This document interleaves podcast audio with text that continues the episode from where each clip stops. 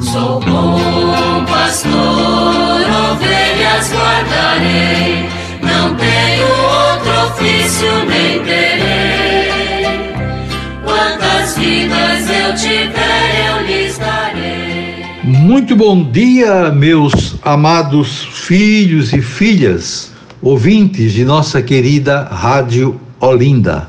Estando na oitava da Páscoa, a exemplo do que fizemos na semana passada, vamos apresentar para vocês, queridos ouvintes, uns textos da patrística, desta vez falando sobre o verdadeiro sentido da Páscoa. São textos belíssimos que merecem naturalmente a nossa atenção e reflexão. Vamos iniciar com uma homilia sobre a Páscoa de Melitão, bispo de Sardes Trata-se de um texto do século II.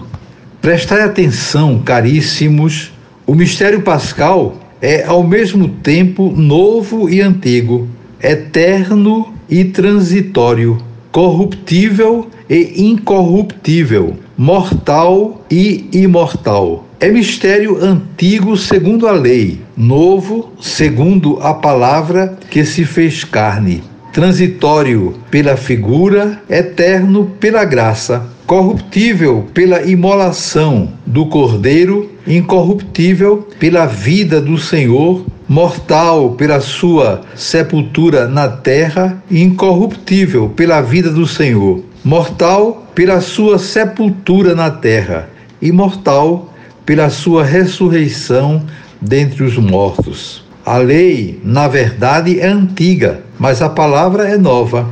A figura é transitória, mas a graça é eterna. O cordeiro é corruptível, mas o Senhor é incorruptível.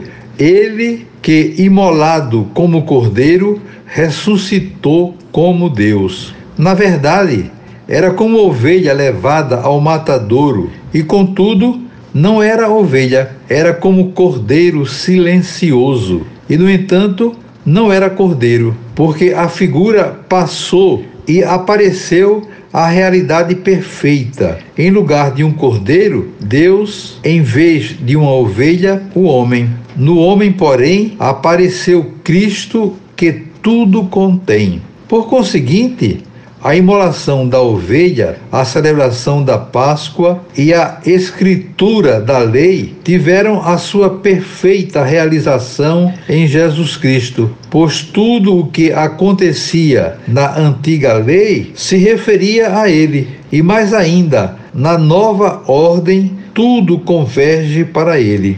Com efeito, a lei fez-se palavra e da antiga tornou-se nova ambas oriundas de Sião e de Jerusalém. O preceito deu lugar à graça. A figura transformou-se em realidade. O cordeiro em filho, a ovelha em homem e o homem em Deus. O Senhor, sendo Deus, fez-se homem e sofreu por aquele que sofria. Foi encarcerado em lugar do prisioneiro, condenado em vez do criminoso e sepultado em vez do que jazia no sepulcro. Ressuscitou dentre os mortos e clamou com voz poderosa: Quem é que me condena?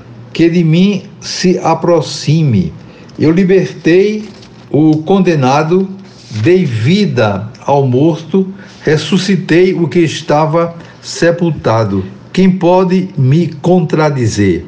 Eu sou Cristo, diz ele, que destruí a morte, triunfei do inimigo, calquei aos pés do inferno, prendi o violento e arrebatei o homem para as alturas dos céus. Eu, diz ele, sou Cristo. Vim depois todas as nações da terra oprimidas pelo pecado e recebei o perdão.